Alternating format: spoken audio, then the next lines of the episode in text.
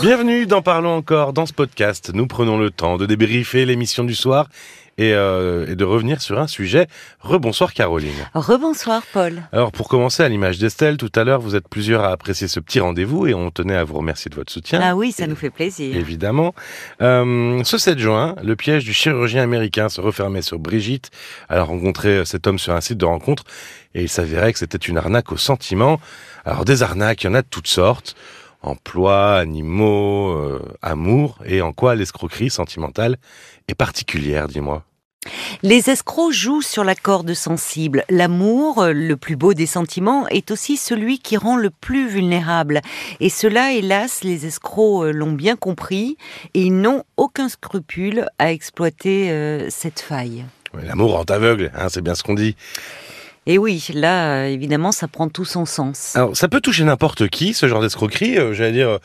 Euh, personne euh, seule ou, euh, finalement euh, jeune qui a plein de confiance. Enfin, ça peut toucher n'importe qui, homme, femme? Eh bien, je pense que ça peut toucher, oui, n'importe qui, peut-être à un moment donné dans une situation de vulnérabilité, parce que il vient de divorcer, parce que il vient de, enfin, il se retrouve veuf.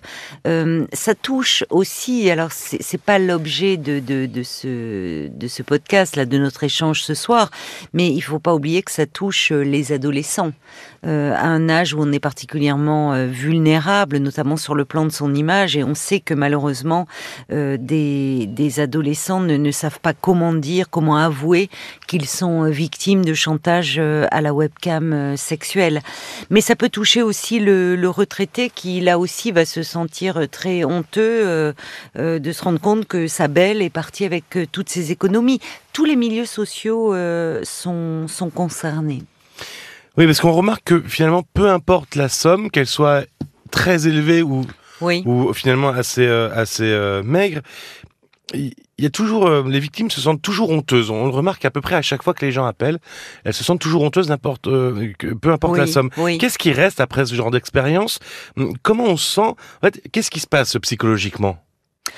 Ah ben, psychologiquement, sur, enfin, et émotionnellement, euh, une personne qui a été victime d'une escroquerie, et particulièrement dans le domaine sentimental, oui, elle a honte. Elle a honte euh, euh, d'avoir été naïve, d'avoir fait confiance à, à quelqu'un qui en a abusé, et, et, surtout dans un registre où elle s'est dévoilée, parce que ça touche le, le sentiment amoureux.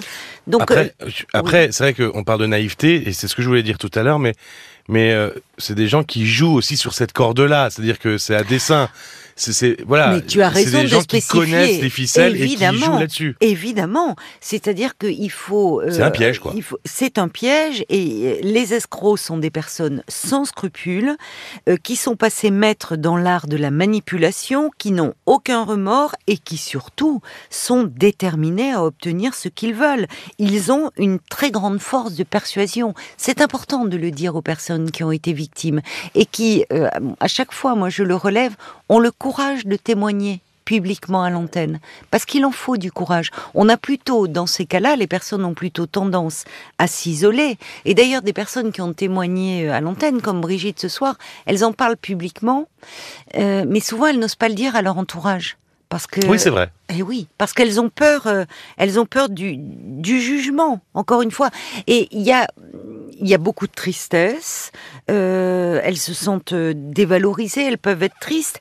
Et puis il y a la colère souvent, mais euh, finalement, les, les, personnes éprouvent davantage de la colère contre elles-mêmes, plus que contre l'escroc. Et c'est pour ça qu'il faut aussi ramener, tu as bien fait de le préciser, le, euh, il, faut, il faut rendre à l'escroc ce qui lui appartient. Oui. Il y a un vrai travail de manipulation. Et on voit d'ailleurs que les techniques évoluent au fil du temps et que là où auparavant ils ne mettaient pas très longtemps à demander de l'argent, là dans le cas de Brigitte, leur échange durait depuis des mois. Ils créent un, quelque chose d'une routine presque à travers ces messages réguliers. Ouais, rentrer vraiment dans la vie de la il personne. rentre dans la vie de la personne. Euh, il, il, crée des, des, rituels très rassurants, très réconfortants.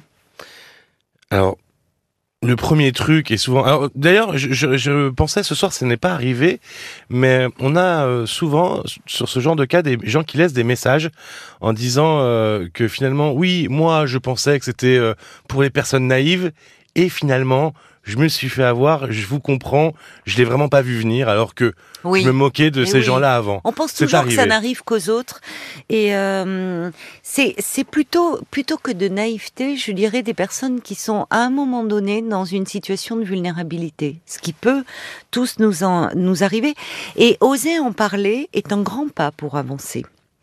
C'est et ce qui peut permettre d'ailleurs par la suite d'oser porter plainte auprès des autorités, ce qui veut dire qu'on sort de la honte. Mais ce qui est intéressant dans, dans, dans, ce, dans, dans cette mésaventure, c'est que euh, il faut, euh, ça peut nous, nous amener, et c'est important, je pense, de le faire, à nous interroger sur ce qui a résonné en nous pour tomber dans ce piège.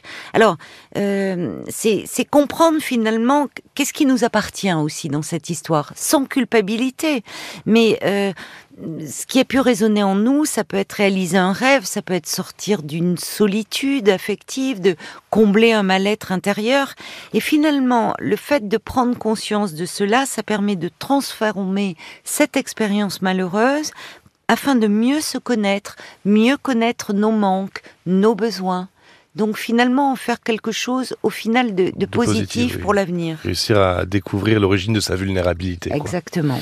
Si vous, d'ailleurs, première chose à faire, et ça je dis, c'est vrai qu'on ne le dit pas à l'antenne, mais il faut pas hésiter à signaler le profil quand vous voyez quelqu'un qui, euh, qui, est quasiment sûr d'être un arnaqueur. Et j'allais dire, même si vous êtes un peu pas sûr, n'hésitez pas à le signaler le profil parce que il y a des équipes derrière qui, qui, qui regardent et si vraiment c'est pas le cas et que c'est pas un arnaqueur, le, le, le, le profil sera pas supprimé. Sur les sites de rencontres. Sur les sites de rencontres, mais sur Facebook aussi, il faut pas avoir peur. Hein. Euh, il faut pas hésiter à signaler le profil, voilà. Euh, et au bout de deux trois signalements, à un moment ils vont faire super attention. Donc ça partira, c'est pas grave. Créer un profil, ça prend cinq minutes. Donc euh, les gens en feront d'autres. Euh, il y a la plainte qui est aussi disponible en ligne euh, sur service-public.fr. C'est la plateforme Thésée. Vous pouvez porter plainte en ligne dorénavant, donc faut pas hésiter à le faire. Thésée du mythe. T-H-E-S-E-E, -E, exactement. Du mythe grec. Du mythe grec. Et puis alors pour les enfants, on en parlait tout à l'heure, il y a la plateforme i-enfance.org, e-enfance.org, qui est disponible et vous pouvez aller voir tous les renseignements sur le site internet. Ça fera certainement l'objet d'un je pense qu'on reparlera du cyberharcèlement et en particulier avec les enfants, ça arrivera, euh, je pense, euh, assez rapidement. Merci beaucoup, Caroline. Merci, Paul. Bah tiens, si vous vous demandez si nommer un parrain ou une marraine, euh, c'est vraiment important, est-ce que c'est fondamental? Bah vous aurez une part de réponse ce 7 juin avec le témoignage d'Estelle. On a aussi le On attend des nouvelles d'Estelle et, du bébé. Eh oui, le bébé qui devrait arriver dans quelques jours, qui va arriver dans quelques jours. On a aussi vécu le retour de Yves, le cinéphile, qui ah prépare son clairon. Bah oui, pour le 21 juin. D'ailleurs, on vous en reparlera dans la semaine, mais on sera à l'antenne pour la fête de la musique, alors préparez vos instruments et n'hésitez pas à nous appeler. On se retrouve très vite sur rtl.fr ou sur l'appli pour smartphone RTL. À très vite. À très vite. Parlons encore. Le podcast.